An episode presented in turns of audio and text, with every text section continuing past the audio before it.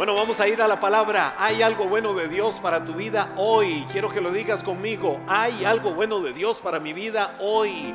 Por medio de la palabra. Si estás en burbuja, dile al que está a tu lado. Hay algo bueno de Dios para tu vida hoy. Por medio de su bendita eh, palabra. El tema de lo que estoy compartiendo le he llamado contacto o amigo. Contacto o amigo. Di conmigo contacto o amigo. Ahora les quiero hacer una pregunta.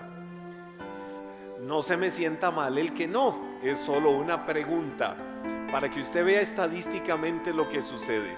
Levánteme la mano, ¿cuántos acá tienen Facebook? Tienen un muro de Facebook. Eh, sí, tienen, tienen, tienen el muro de Facebook. Levánteme la mano para ver. ¿Cuántos, cuántos tienen el, el el muro de Facebook. La mayoría, ¿verdad? La mayoría tiene eh, su muro de Facebook. En mi caso particular, yo tengo el muro, que es lo que tiene la mayoría de las personas. Eh, también están mis páginas, por mi página oficial en Facebook, Pastor Henry Zúñiga, como las tengo en otras redes. Eh, algunas personas por el contenido tienen sus páginas y las páginas lo que tienen son o los sitios oficiales de diferentes personas lo que tienen es una lista de seguidores, algunos cuantos miles. Eh, hay personas que, por ejemplo, a mí me superan muy poco en redes sociales como Instagram, como Leo Messi, que tiene nada más 406 millones de personas más que yo. Solo en Instagram. Imagínense la cantidad de seguidores que tienen en el mundo. Una sola persona como Lionel Messi tiene 406 o 7 millones de personas que lo siguen solo en la red social Instagram. Eh, pero cuando yo veo esto de Facebook, y esto desde hace mucho tiempo yo lo he traído, cuando veo esto, eh, hay gente que dice, wow, ya tengo mil amigos en Facebook. O ya tengo tres mil amigos en Facebook. O ya tengo 5 mil amigos en Facebook. Que los muros de Facebook eh, lo que le permiten a las personas es 4.999 contactos. Di conmigo contacto. Eso es lo que le permiten. 4.999 contactos. Las páginas oficiales no tienen límite. Y ahí pueden tener miles de miles y millones de millones de seguidores en el mundo. Eh, pero lo que tenemos en Facebook es contactos, no amigos. ¿Y por qué le digo que no amigos? Porque si usted filtra todas las personas que, por ejemplo, usted sigue y le siguen en Facebook, usted va a decir un porcentaje alto de ellos no son en realidad mis amigos, son contactos. Pero por esto de, la forma de hablar, la, forma en que verbalizamos, la lingüística que usamos nosotros en estos tiempos decimos, son mis amigos y tengo tanta cantidad de amigos. Fíjense que cuando yo veo esto y veo mi propia experiencia, ah, a mí me gusta eh, siempre que me sea posible, no es una regla infalible, pero siempre que me sea posible, revisar en redes sociales eh, los cumpleañeros del día y poder bendecirlos y darles una palabra y bendecirlos. Siempre trato de tomar ese ratito, no siempre puedo por las diferentes responsabilidades y obligaciones. Eh, a veces lo hago con uno, dos, hasta tres días de, de atraso si, si la ocasión me lo permite para saludar y darles una palabra de bendición a quienes estuvieron de cumpleaños. Pero como le digo, no es una regla infalible. Me ha pasado dos veces. Una, que saludé a una persona y le bajé el cielo de la bendición. Cinco minutos después me llega una respuesta. Gracias, amado pastor le saluda la esposa de fulano de tal. Quiero contarle que mi esposo falleció hace seis meses. Yo dije, ¿qué hice? Le hablé en primera persona, lo saludé, qué gusto que Dios te bendiga y todo. Resulta que hacía seis meses había fallecido y yo no me había dado cuenta. Eh, me pasó con otro caso que hasta eh, días después de que puse el saludo, vi que la persona había fallecido hacía como dos años. Ahora les hago la pregunta, un verdadero amigo sabrá seis meses después o dos años después que su amigo se amiga o su amiga se murió.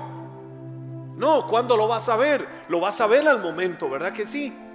Entonces, ¿qué es lo que les quiero decir? Es una red social, es muy bonita, eh, la gente comparte cada quien de acuerdo a su libre criterio y derecho eh, particular de hacerlo, eh, pero como decía un pastor amigo hace años, decía cuando se habla en una red social mal de una persona, por cierto decía eso, cuando en una red social se hable mal de una persona, de algún medio o de algo, no crea el 90%, y el otro 10% investiguelo. Porque las redes sociales muchas veces son injustas y crueles en eso.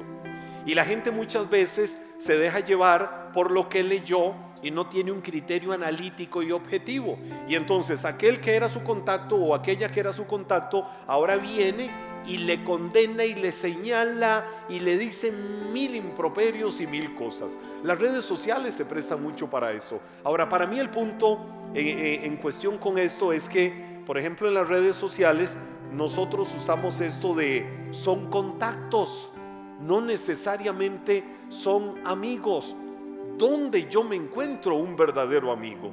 Quiero que veas conmigo en la Biblia Mateo 4, 18:25 la palabra dice, cierto día, mientras Jesús caminaba por la orilla del mar de Galilea, vio a dos hermanos, a Simón, también llamado Pedro, y a Andrés, que echaba la red al agua, porque vivían de la pesca. Jesús los llamó, vengan, síganme, y yo les enseñaré cómo pescar personas. Y enseguida dejaron las redes y lo siguieron. Un poco más adelante por la orilla vio a otros dos hermanos, Santiago y Juan, sentados en una barca junto a su padre Zebedeo, reparando las redes. También los llamó para que lo siguieran. Ellos dejando atrás la barca y a su padre, ¿qué fue lo que hicieron? Dice la Biblia, lo siguieron de inmediato. Jesús viajó por toda la región de Galilea enseñando en las sinagogas, anunciando la buena noticia del reino y sanando a la gente de toda clase de enfermedades y dolencias. Las noticias acerca de él corrieron y llegaron tan lejos como Siria y pronto la gente comenzó a llevarle a todo el que estuviera enfermo. Y él los sanaba a todos, cualquiera fuera la enfermedad o el dolor que tuvieran o si estaban poseídos por demonios o eran epilépticos o paralíticos. Numerosas multitudes los seguían a todas partes. Gente de Galilea, de las Decápolis o las diez ciudades, de Jerusalén, de toda Judea y del oriente del río Jordán. Ahora mire lo interesante de esto. Ya voy al punto en cuestión. Jesús estaba en su Facebook si Jesús hubiera estado en nuestros días, seguro estaba en Facebook.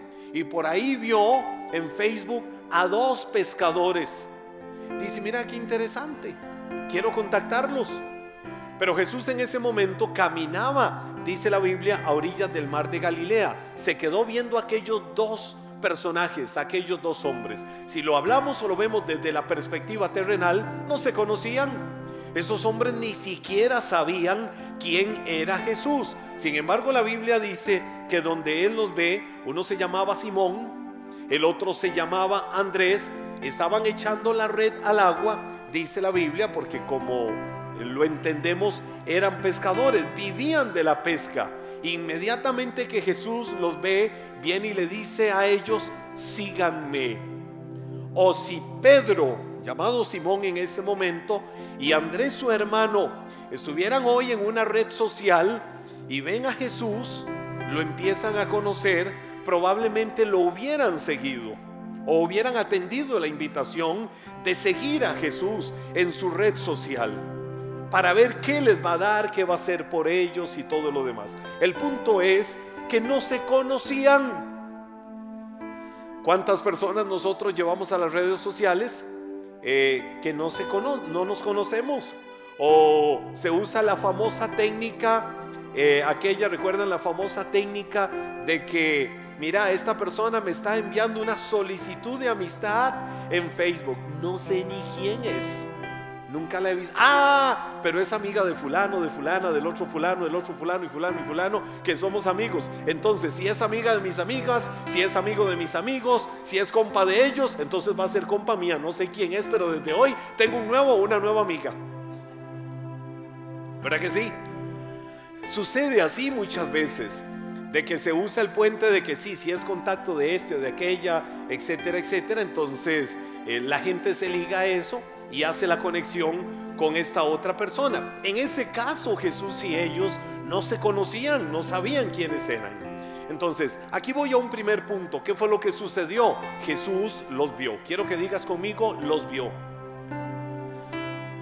Él caminaba a orillas del mar de Galilea, los vio a ellos trabajando, echando la red, porque eran pescadores, y les hizo una invitación, síganme, vengan, eh, ustedes están en esa red, pero vengan a la red mía, síganme, y yo les voy a dar algo. Esa fue la palabra clave que Jesús les dijo, síganme. Los invitó a que lo siguieran para enseñarles un propósito maravilloso para sus vidas. Miren que Jesús les dijo, síganme. Yo hago la pregunta. Ahora, aclaro, lo que estoy hablando de las redes sociales es a manera ilustrativa, a manera de ejemplo.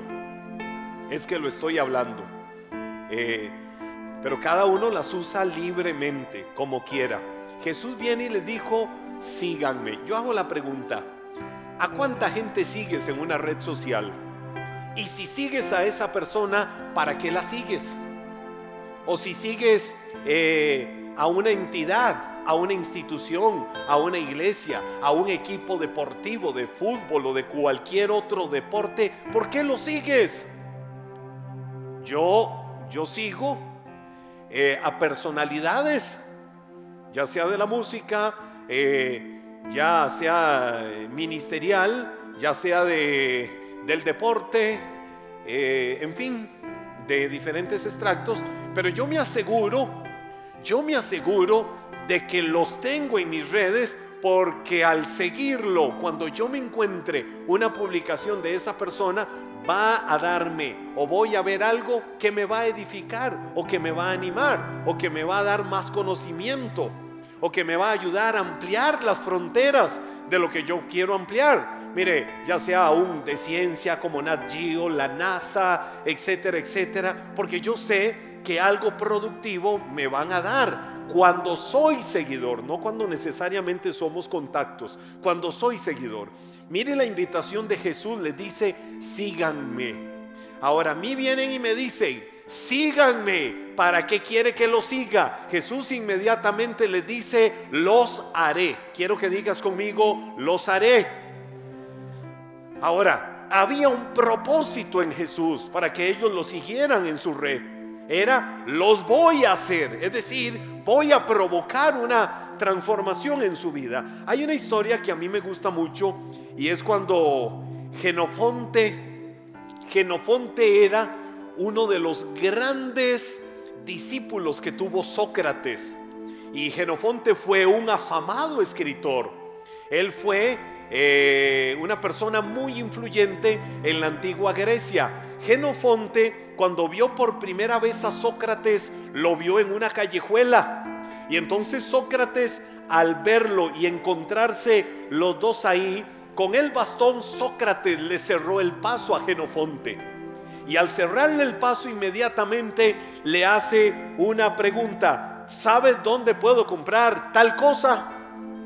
Inmediatamente le hace otra ah, pregunta a Genofonte. ¿Sabes dónde se hace esto? ¿Sabes dónde se hace aquello? ¿Sabes dónde se hace lo otro? A lo que Genofonte, que no conocía a Sócrates, en ese momento le responde cada una de las preguntas que le hace. Pero viene Sócrates ahora de inmediato cuando Genofonte le responde y él le hace una pregunta, ¿sabes a dónde hacen a los hombres buenos y a los hombres virtuosos? Esa fue la pregunta que le hizo. ¿Sabes dónde se hacen? ¿Dónde se manufacturan? ¿Dónde se construyen? ¿Dónde se tejen? ¿Dónde se hacen los hombres buenos y los hombres virtuosos? No. Le contestó Genofonte asombrado a la pregunta que Sócrates le hace. ¿Sabe que fue de inmediato lo que Sócrates le respondió? Pues entonces sígueme y aprende dónde se hace a un hombre bueno y a un hombre virtuoso. Sócrates formó a Genofonte como uno de los más grandes influyentes de la antigua Grecia. ¿Qué hizo a Genofonte eso? Tener a su lado un mentor, tener a su lado un maestro que le diera la mejor formación en todo el proceso de su vida. Cuando Jesús invita a Simón y cuando invita a Andrés a que lo siguieran, no era para decir, ¡Uh! Tengo dos más que me van a dar like en mis redes sociales. Tengo dos más que me siguen. No, cuando Jesús los llamó, aunque iban a ser dos más en la lista de los que él pretendía tener en su red, era para darle algo a ellos. Y lo primero que Jesús quería darle a ellos era un propósito, era un destino, era un norte claro para la vida de ellos.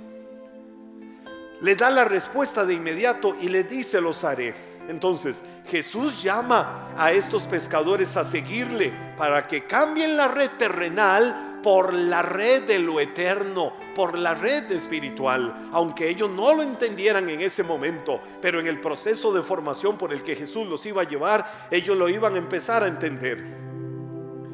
Eran hombres que no tenían una preparación intelectual como muchos otros, no eran gente influyente ellos no eran gente rica, ellos no eran una gente o personas que tuvieran una posición social honrada y reconocida por los extractos muchas veces superfluos de la humanidad, que tiende a ver a la gente por su apariencia, que tiende a ver a la gente por cómo se viste, que tiende a ver a la gente por lo que tenga o no tenga de bienes y posesiones en este mundo. Probablemente cualquiera hubiera dicho de Simón y de Andrés cuando los veía tirando las redes y luchando por pescar algo, pobrecitos no tienen futuro de nada. O casi no tienen futuro, no tienen propósito. ¿Por qué? Porque eran hombres normales, eran hombres corrientes. Pero donde Jesús los vio, Jesús vio más allá de lo corriente, Jesús vio más allá de lo ordinario, Jesús vio más allá de lo simple. Y Jesús no vio solamente a dos pescadores que olían a puro pescado.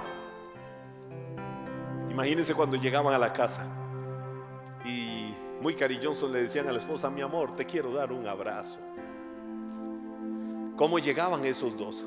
Jesús no vio lo superficial, Jesús vio lo que nadie estaba viendo. A este par ordinarios, quizás desahuciados por la sociedad para verles en puestos de eminencia, yo quiero llevarlos a que sepan que no nacieron por casualidad, que no nacieron para limitarse en esta vida a ser pescadores, que nacieron en esta vida para un propósito ulterior, para un propósito mayor, para un propósito más grande, que no se limite a pescar que el propósito de ellos sepan que es pescar hombres, es pescar a la humanidad para que pasen de muerte a vida. De tal manera fue la influencia de esos hombres que hoy nosotros a la vuelta de dos mil años estamos hablando de lo que esos hombres provocaron y todos los avivamientos que vinieron en el primer siglo a través de estos hombres, como un Pedro, que fue el primer gran predicador de la gracia. Y en su primer predicación, en su primera predicación, se convirtieron tres mil almas al Señor. ¿Con quién se convirtieron tres mil almas? Con aquel hombre ordinario por el que quizás nadie daba nada, pero que Jesús lo vio donde el hombre no alcanzaba a ver y dijo, allá adentro, en ese corazón, en ese hombre, en esa mujer, que nadie cree que tenga un talento o que tenga un potencial o que tenga una grandeza como la tiene voy a establecer un gran propósito. Y ese es el mismo propósito por el que Dios te llamó. Es el mismo propósito por el que Dios te salvó. Es el mismo propósito por el que Dios te ha dado la vida eterna. No te limites a saber que eres lo que eres por lo que realizas laboralmente en la semana. Bendito y digno el trabajo, bendita y digna la obra de tus manos, pero no te limites a pensar que tu vida, toda la vida tendrá que ser lo que hoy haces. No te limites a un status quo. Hago esto y ya esa es mi vida y punto. No, tienes que saber que naciste en este mundo creado por la mano de Dios con un potencial y una riqueza que probablemente no has descubierto, que probablemente no te has dado cuenta que la y Dios quiere que sepas que Él quiere soltar, quiere desatar en tu vida todo lo grande que hay para llevarte al más maravilloso propósito por el que has nacido en este mundo. Tienes que creerlo.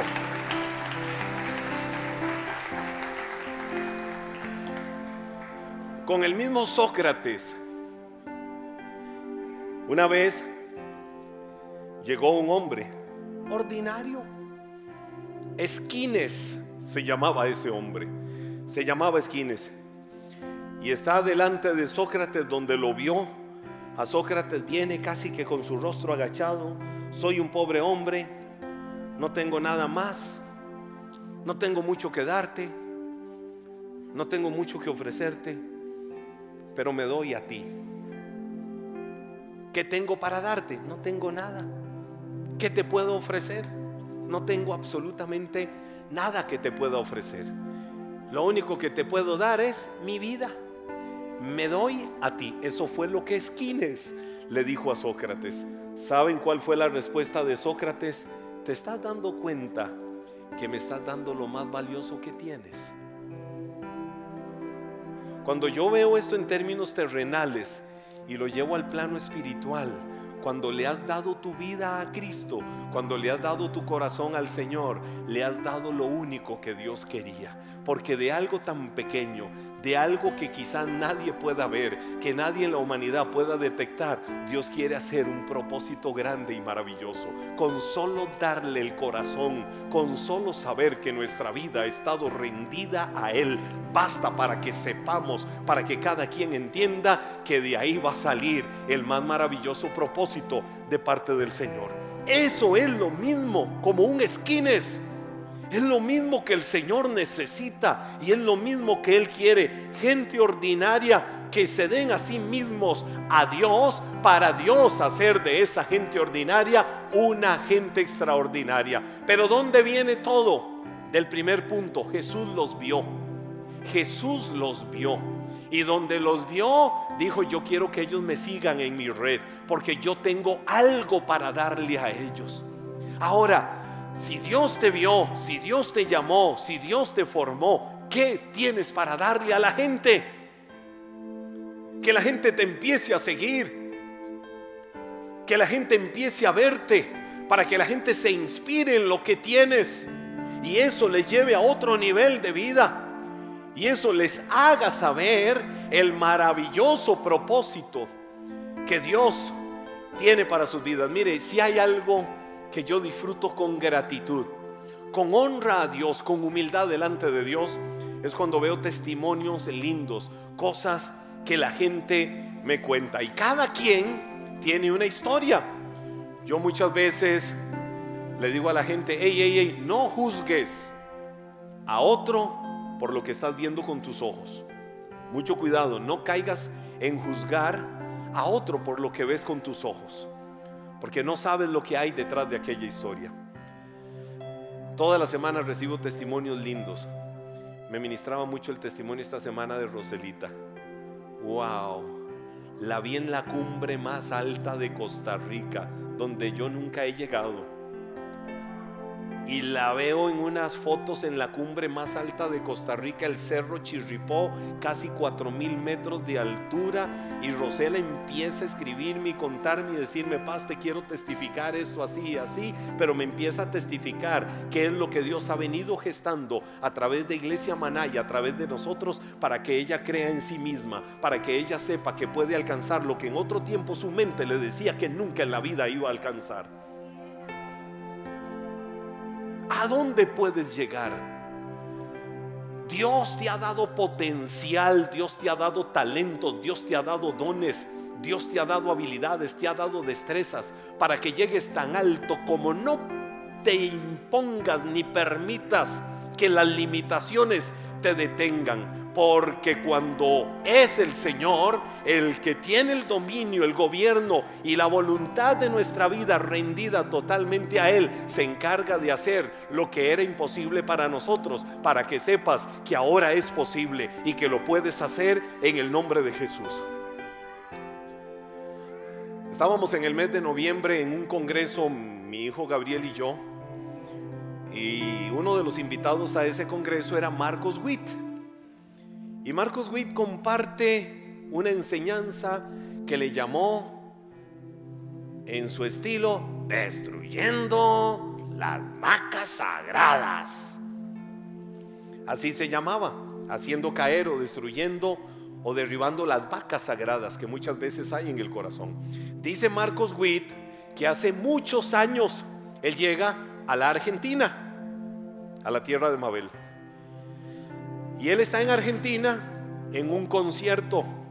Y cuando él está ahí en el evento, está por ahí a un lado, porque hay un muchacho, un muchacho así como yo.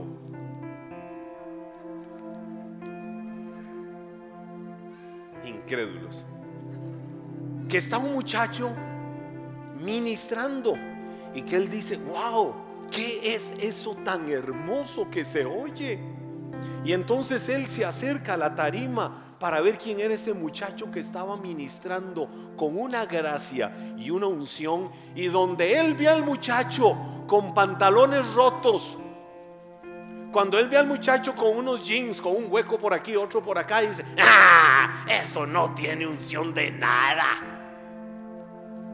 Y dice que él empezó en una guerra y empezó a decirles quién es, porque canta muy lindo, ministra muy lindo, pero con jeans rotos.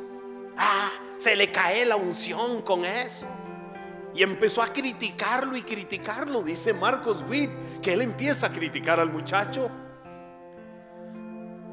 Y empiezan a contarle quién es ese muchacho y, cómo Dios lo estaba levantando y la gracia de Dios sobre él y cómo él amaba a Dios y todo el asunto.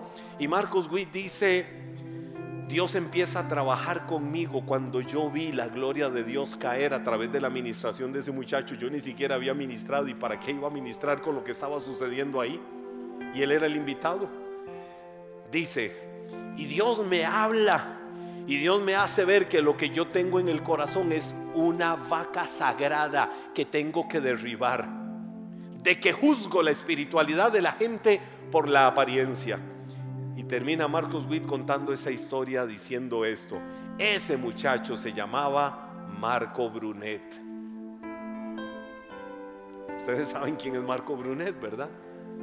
De los mejores adoradores que conocemos en el mundo hispano hoy en día.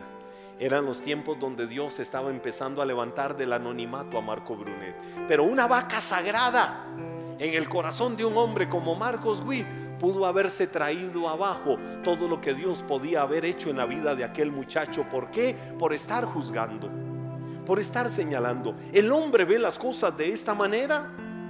Lo que Dios pretende y lo que Dios quiere de la vida de cada uno es solo el corazón. Y Él dice, tengo lo suficiente como en el caso de Esquines y Sócrates que Sócrates le dijo, no tienes nada, pero te tienes a ti para darte a mí. Lo tienes todo, es lo que necesito. Con Dios eso todavía es más grande. No tienes absolutamente nada que puedas decir, Dios, ¿qué te doy? Pero aquí está mi corazón. Cuando le hemos dicho a Dios, aquí está mi corazón, cuidado y empieza la mejor temporada de tu vida dándote cuenta de todo lo grande que Dios quería hacer en el corazón de tu vida. Y no le estoy hablando específica o exclusivamente a personas que nunca antes han hecho una oración de fe para recibir a Cristo como Señor y Salvador.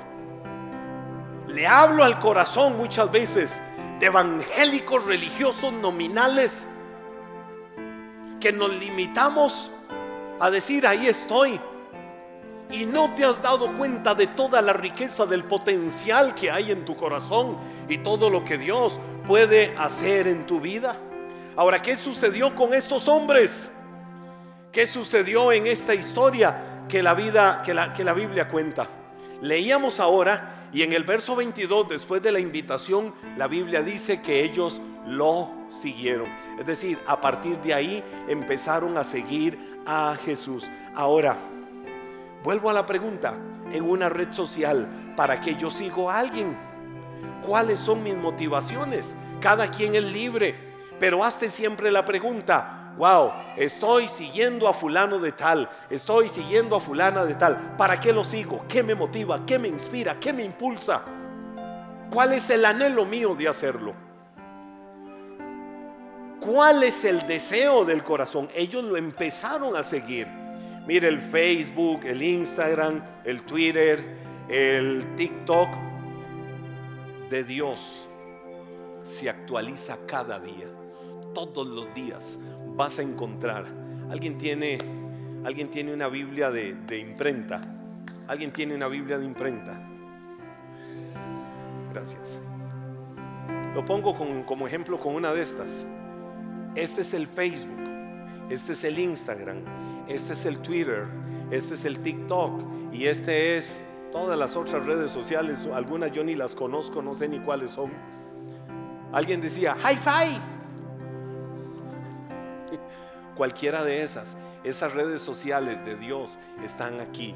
Todos los días se actualiza, todos los días es fresca, todos los días te quiere llevar a entender y saber cuál es el propósito maravilloso por el que estás en este mundo. Todos los días vas a aprender de Él, todos los días vas a avivar la chispa, el fuego, la pasión, el denuedo de Dios sobre tu vida y vas a saber cuál es el verdadero propósito y la voluntad de Dios para tu vida. ¿Qué tienes que hacer? Abre el Facebook de Dios todos los días, abre el Instagram de Dios todos los días, abre el Twitter de Dios todos los días, abre el TikTok de Dios todos los días.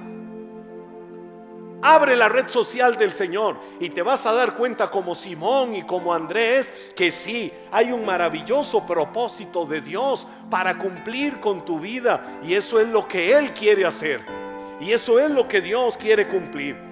Dice ahora la Biblia, lo leíamos en el verso 25, no solo ellos, sino que, oiga lo que provoca esto sino que multitudes lo seguían. Di conmigo, multitudes lo seguían. Y la Biblia dice que de muchas regiones estaban siguiendo a Jesús. ¿Por qué? Porque estaban comenzando a entender que en esa red que Jesús estaba ofreciéndoles estaba la respuesta al vacío de sus vidas, que las necesidades que ellos tenían, solo Jesús se las estaba supliendo, que el milagro detrás del cual andaban desde hacía mucho tiempo, solo a través de Jesús lo podían conseguir. Ahora te voy a decir algo. Ya ya esto es como un comercial. Bendita tecnología y bendita era moderna con las redes sociales. ¿Por qué? Porque la Biblia dice, y mucha gente tal vez no le ha dado trascendencia a esto. Negativamente para efectos de algunos, la palabra dice que en los últimos tiempos, ¿qué sucedería con la fe de muchos? La fe de muchos se enfriaría. Di conmigo, no es la mía. La mía está ardiendo. Di conmigo, la mía está ardiendo. Los que están en casa digan, la mía está ardiendo. ¿Y qué hacen en casa y no están aquí?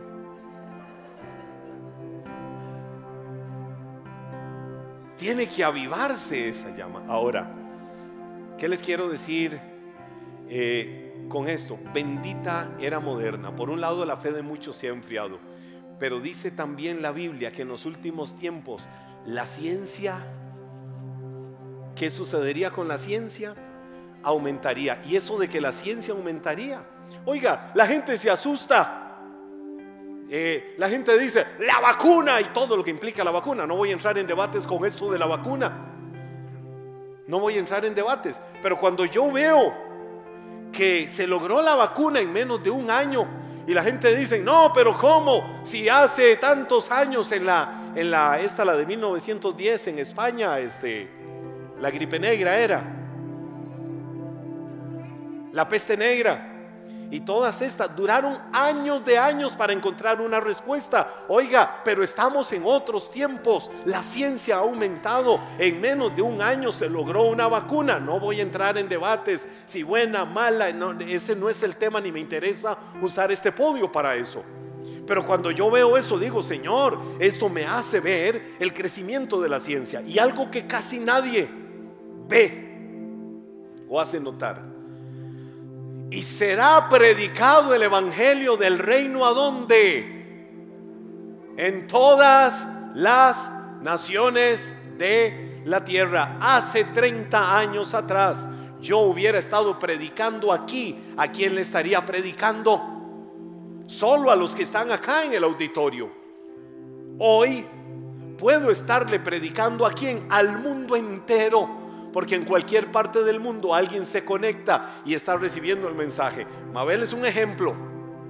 A miles de kilómetros de acá recibía la administración de Iglesia Maná.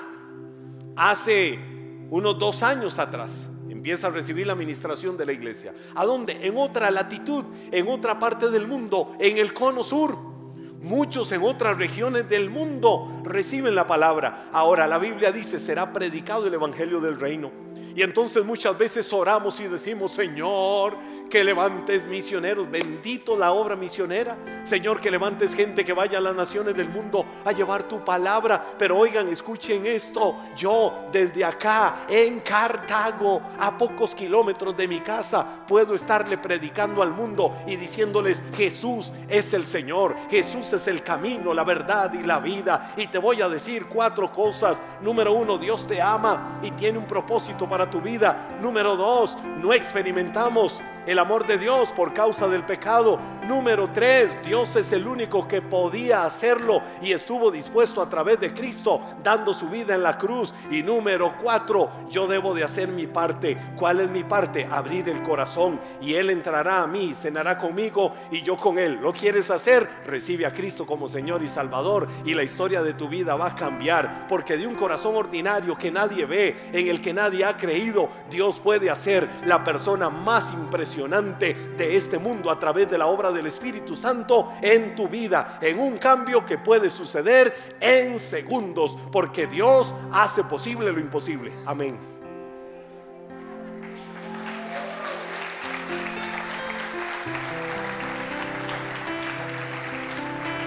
¿Qué acabo de hacer? ¿Qué acabo de hacer? Probablemente alguien en alguna parte del mundo acaba de escuchar lo que yo dije. Y está con su corazón quebrantado diciendo, yo necesito a Cristo como Señor y Salvador de mi vida. ¿Por qué debemos de orar? Que las redes sociales se extiendan cada día más con la palabra y el mensaje del Evangelio de Cristo para que muchos lo conozcan, para que muchos lleguen al conocimiento de la verdad, para que muchos sepan del amor de Dios.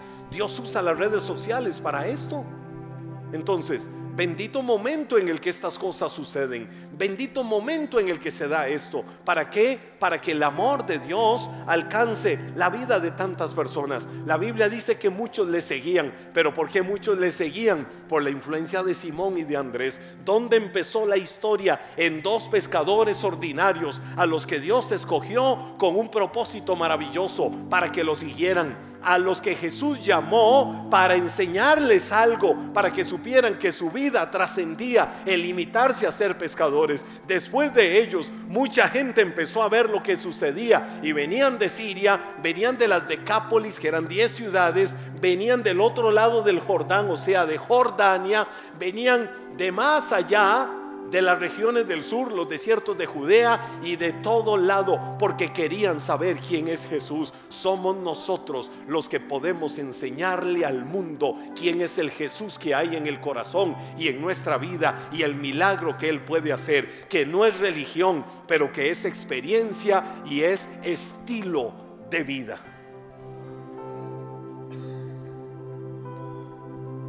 Todo viene de Dios lo vieron. Jesús los vio y ellos vieron a Jesús. Y ahí se empezó a gestar una red. Ahora viene algo glorioso, viene algo hermoso, viene algo maravilloso. En esta pequeña serie de contacto o amigo. Pero que el Señor hable y ministre a tu vida, el Señor hable y ministre a tu corazón la próxima semana con esta bendita palabra. Quiero que te pongas de pie y permitas que Dios hable a tu corazón ahora mismo, hable a tu espíritu. Estamos en el mes de la amistad con Dios. ¿Dónde nace la historia? nos hicimos contacto. Nos hicimos contacto a través de la red. ¿Qué fue lo que Jesús usó? La red para hacerse un contacto con Andrés y con Simón. La historia la sabemos, pero contaremos maravillas de esa historia la próxima semana, en todo el proceso por el que Jesús los fue llevando. ¿Dónde nació la historia de Dios con tu vida? En un contacto. Cada uno tuvo su contacto particular con Dios. ¿Cómo fue ese contacto? Como haya sucedido, hoy estás aquí. Y ya no eres solo contacto con Él. Hoy puedes decir, el Jesús que un día empezó a hacer contacto para mí, lo empecé a seguir, hoy es mi amigo. Si Él es tu amigo, puedes levantarle tus manos para decirle gracias Señor por ser mi amigo.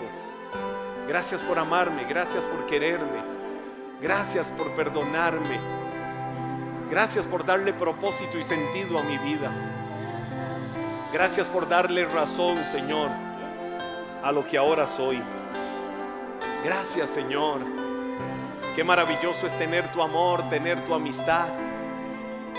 Señor, y saber que como cuando sucedió con Abraham, que dijiste, ¿cómo yo voy a ocultarle a Abraham mis planes? Y le contaste de tus planes a Abraham, que era tu amigo. Señor, así con nosotros lo haces. Porque lo revelado del amor tuyo es para cada uno de nosotros. Ese eres tú, amigo Jesús.